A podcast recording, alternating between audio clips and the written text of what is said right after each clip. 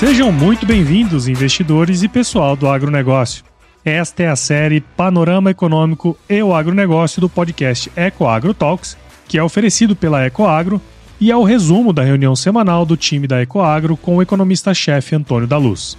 Na reunião de guidance, o time se prepara para os desafios da semana que começa, através de trocas de informações macroeconômicas e setoriais, de modo que todos estejam muito bem informados para entregar os melhores resultados tanto para o agronegócio como para os investidores, pois não tem elo mais forte entre o agronegócio e o mercado de capitais do que a Ecoagro. Esse é um Brasil que dá certo e é por isso que estamos aqui.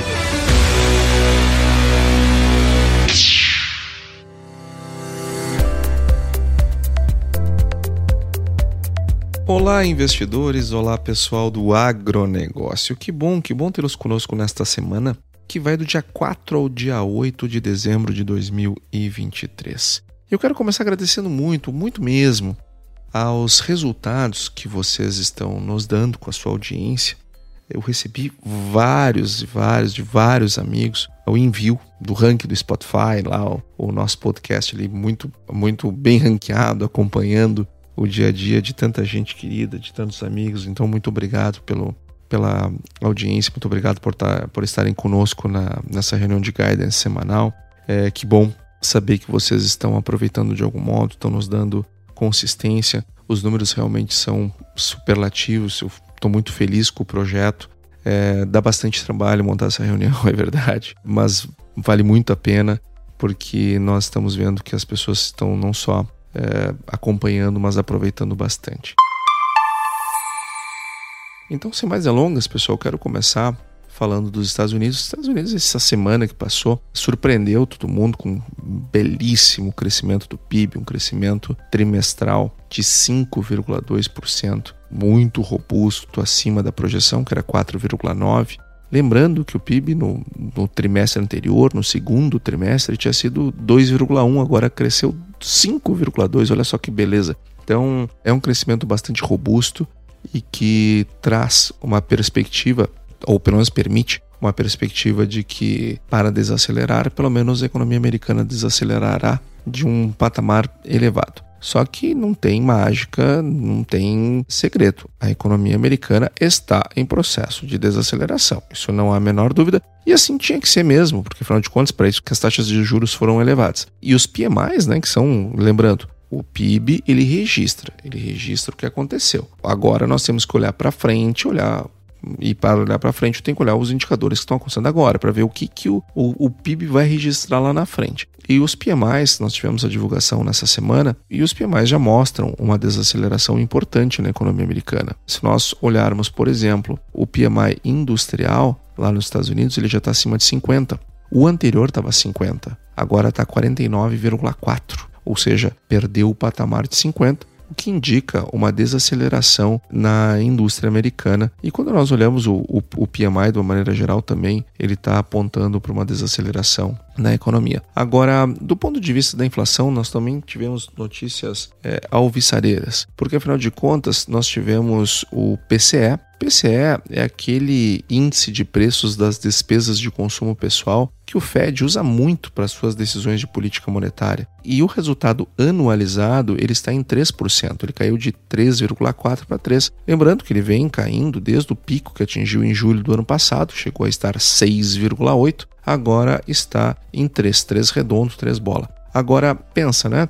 Ainda estamos longe da meta. É, e o PCE, ele, ele, se ele sugere que nós estamos tendo uma redução, e o núcleo, que é quando a gente tira aquela parte mais volátil do PCE, aqueles itens que variam com muita força, seja para cima, seja para baixo, ora numa direção, ora noutra, como são os alimentos, como são os combustíveis e assim por diante, o núcleo do PCE está em 13,5. Então vamos lá, o PCE está em 3, o núcleo está 13,5. O núcleo é mais relevante. E ele cai, o último pico foi em outubro do ano passado, 5,2, e ele está em 13,5. Então percebe que a queda no núcleo ela é bem menor do que a queda do índice cheio. O que, que isso nos denota? Que ainda tem muito caminho para baixar, uh, para deflacionarmos, uh, termos a inflação deflacionada lá nos Estados Unidos. Então, se os juros, se o aumento de juros está cada dia mais afastado, e parece estar mesmo, uh, pelo, o tempo que os Estados Unidos vai ficar com um juro elevado vai depender de duas coisas. Primeiro, da resiliência da inflação. Segundo, do, da forma como for o pouso. Se for um pouso suave, possivelmente vamos ter taxas de juros elevadas por mais tempo. Se o pouso não for suave, se, a economia americana é, virar para baixo e vier para uma recessão mais forte, bom, aí deflaciona mais rápido e a própria autoridade monetária trata de reduzir os juros de modo a reativar a economia. Daí vira o fio, né? Daí vira o tratamento. Então vai depender muito da forma como vai ser o poço. Eu, como eu já disse um milhão de vezes aqui nas nossas reuniões, eu teria aumentado mais a taxa de juro, mais 0,25, mais meio, para ter certeza que seria possível começar o ciclo de redução mais cedo. Agora também a gente entende os outros fatores, como por exemplo a saúde do sistema bancário, né? é, um, é um fator bastante relevante. Então, não, uma decisão dessas não pode ser tomada isoladamente também você que está aqui toda semana já sabe, nós já discutimos isso aqui com bastante amplitude, falando de todos os aspectos de uma decisão de política monetária. Ela, ela olha, claro, inflação, isso não tem a dúvida, mas não tem como não olhar os seus efeitos colaterais. Uh, os Estados Unidos também trouxe os, o, o, o número de pedidos de seguro-desemprego, que o número veio até abaixo da projeção. A projeção era 220 mil postos de trabalho, veio 218 mil postos de trabalho que foram encerrados e, e, e, com isso os americanos entraram com o pedido de seguro-desemprego veio menos do que o mercado estava esperando, o que é algo ruim para quem está combatendo a inflação.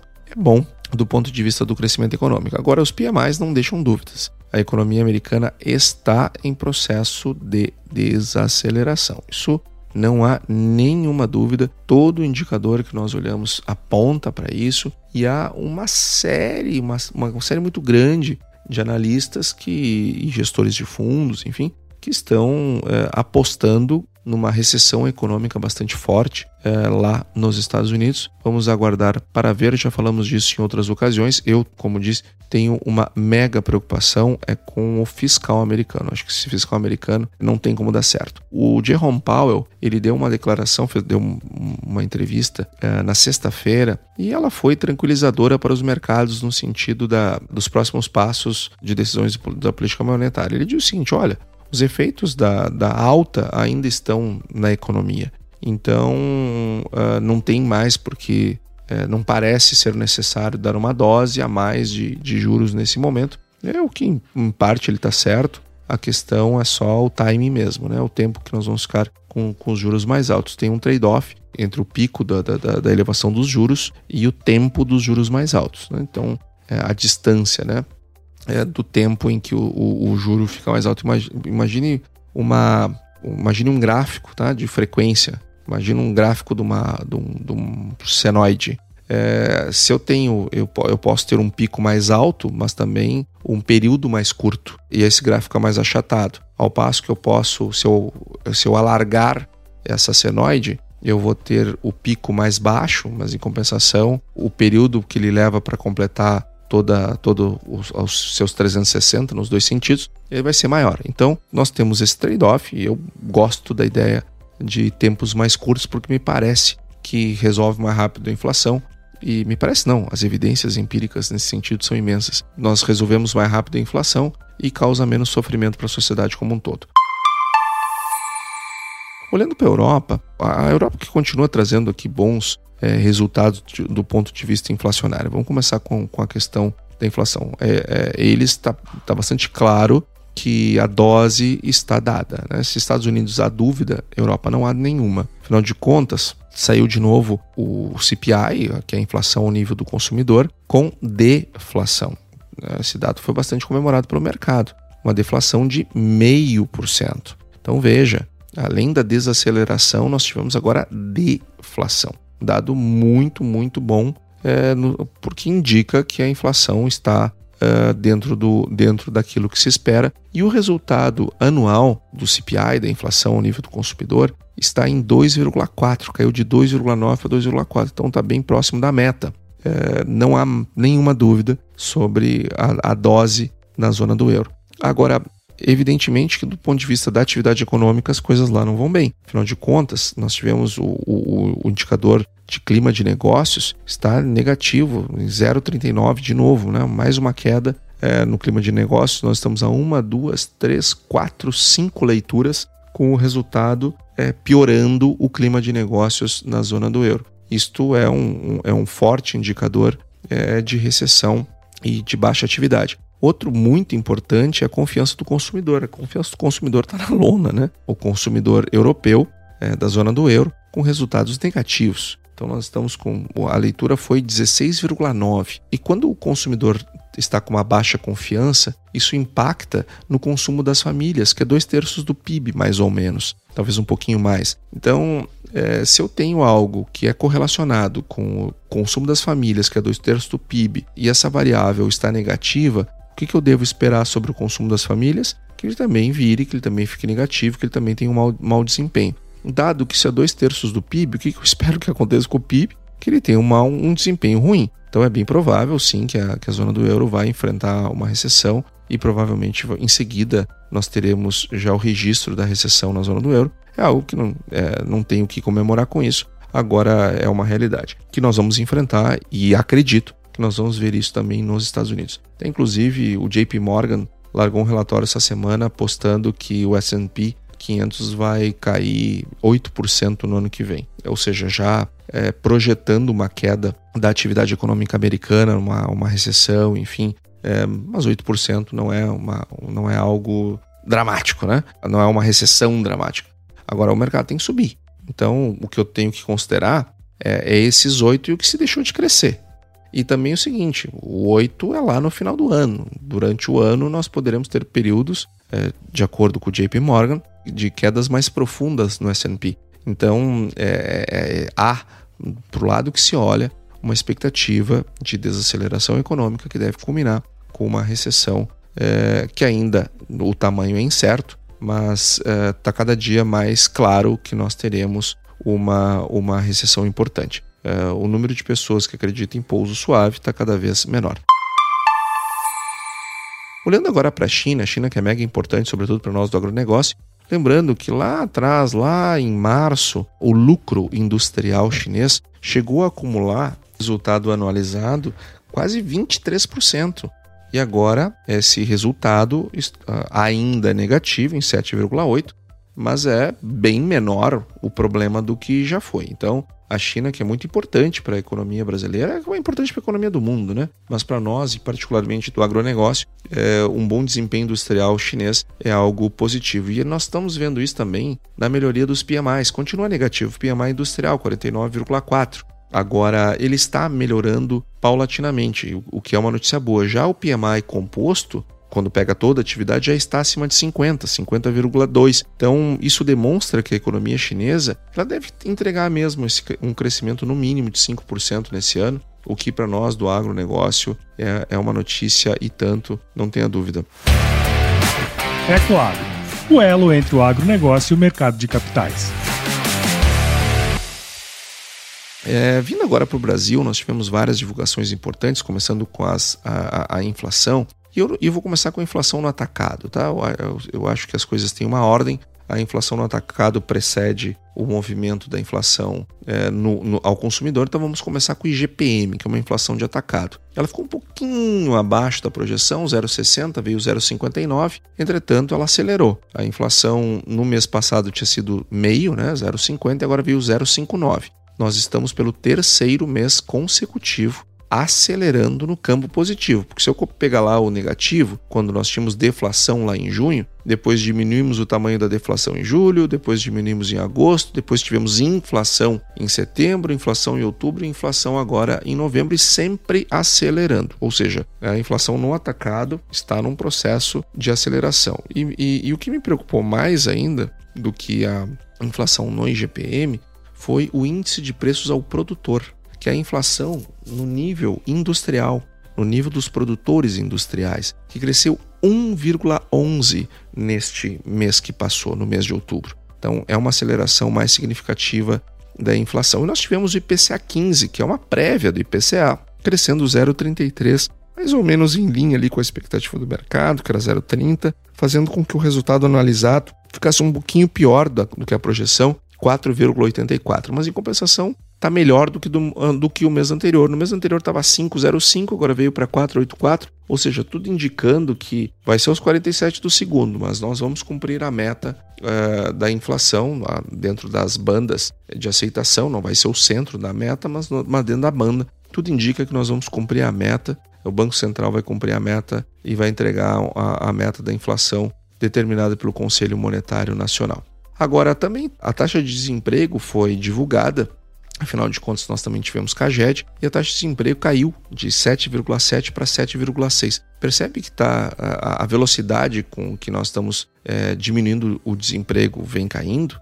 É natural que assim seja, né? Porque afinal de contas a nossa, a nossa atividade econômica ela está num franco processo de desaceleração. A economia brasileira está desacelerando e forte. Se não vejamos, tivemos produção industrial, uh, tivemos a, a, produção industrial divulgada pelo IBGE com, e, o, e o resultado mensal foi de 0,1, crescimento de 0,1, projeção era 0,3, veio 0,1. Percebe que a produção industrial ela está bastante enfraquecida? A geração uh, uh, de postos de trabalho, essa sim, su essa superou a expectativa, 190 mil postos de trabalho, mas bastante concentrado no setor de serviços, setor industrial andando bem devagar. Esse crescimento de apenas 0,1 faz com que o resultado no ano seja um crescimento de 1,2. Percebe que a indústria está com muita dificuldade, ela vem num processo de enfraquecimento e quando nós olhamos para os PMIs, é, fica mais claro ainda, PMI da indústria já abaixo de 50, é, já vinha abaixo de 50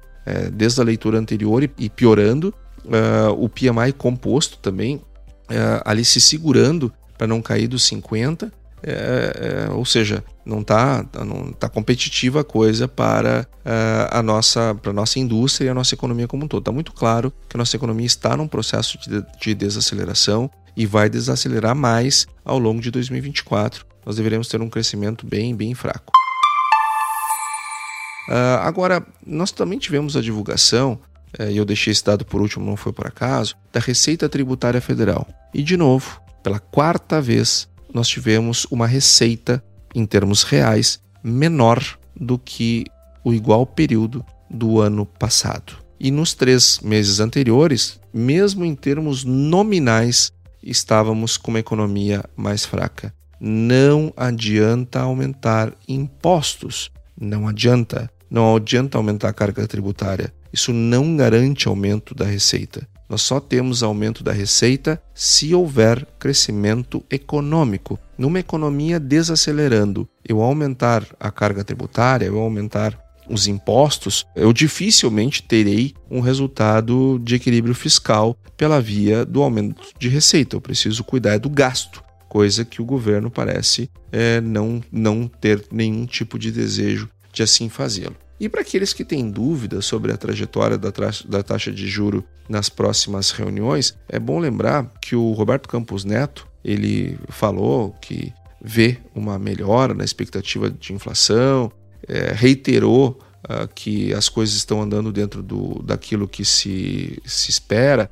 Só que o Gabriel Galípolo, o diretor de política monetária indicado pelo atual governo, já andou dando umas, umas saídas de pista. Uma autoridade monetária precisa ter um discurso é, claro, transparente, uníssono e, e, e que, para que seja possível, quando a dose de incerteza permite, falar o que vai fazer. O Galípolo já disse: olha, o mercado está pressionando para baixar mais e tal. Quando ele fala isso, ele abre uma dúvida né, sobre o pensamento. Tanto é que no dia que ele falou isso, os juros é, no Brasil tiveram, os juros futuros todos tiveram uma mexida. Isto não é bom. Isso não é bom porque a gente destrói riqueza, destrói dinheiro é, num processo especulativo, porque logo em seguida alguém vai trazer as coisas para o, o, equilíbrio. E foi o que fez o presidente do Banco Central. Ele reiterou: o ritmo de corte, 50 pontos percentual da, da Selic, segue sendo apropriado. E isso é nas próximas reuniões, ou seja, no mínimo nas próximas duas.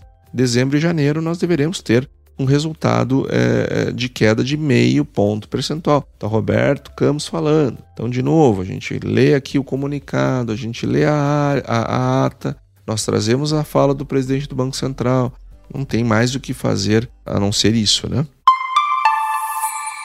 E agora eu, que, eu quero falar um pouco de agro. O agro que teve uma melhora nos preços, principalmente da soja, ao longo dessa semana, nos portos, é, em relação ao, ao, ao, começo da semana, evidentemente. Uh, agora, na sexta-feira, nós tivemos uma, uma leve queda, puxada pela queda da taxa de câmbio, mas também por conta da entrada das chuvas no centro-oeste. Essa é uma grande notícia. No final de semana é, que passou, é, nós tivemos uma. já tivemos chuvas melhores no centro-oeste, ainda não no volume e, e, que nós esperamos e homogêneas da forma que nós desejamos. Entretanto, os relatórios meteorológicos para a próxima quinzena estão trazendo chuvas em quantidades adequadas, homogêneas e, e bem espalhadas no território brasileiro. Então, nós, nós deveremos ter uma, aquela situação de chuvas em excesso no sul parece que isto não vai mais acontecer, não com a frequência que aconteceu pelo menos. Vai ter chuva, é claro que vai ter chuva, mas não naqueles volumes absurdos que nós tivemos no sul e que fizeram falta para nós no, no, nas demais regiões brasileiras. Parece que os acumulados projetados para o sul estão mais próximos da normalidade e, os, e aqueles projetados para a próxima quinzena eh, para uh, a maior parte do país, onde estava faltando essa chuva, parece que vão vir em volume, em homogeneidade e espalhadas no território da maneira adequada. Então, isso é uma excelente notícia, porque nos traz uma preocupação a menos em relação a, a, a possíveis perdas na produção.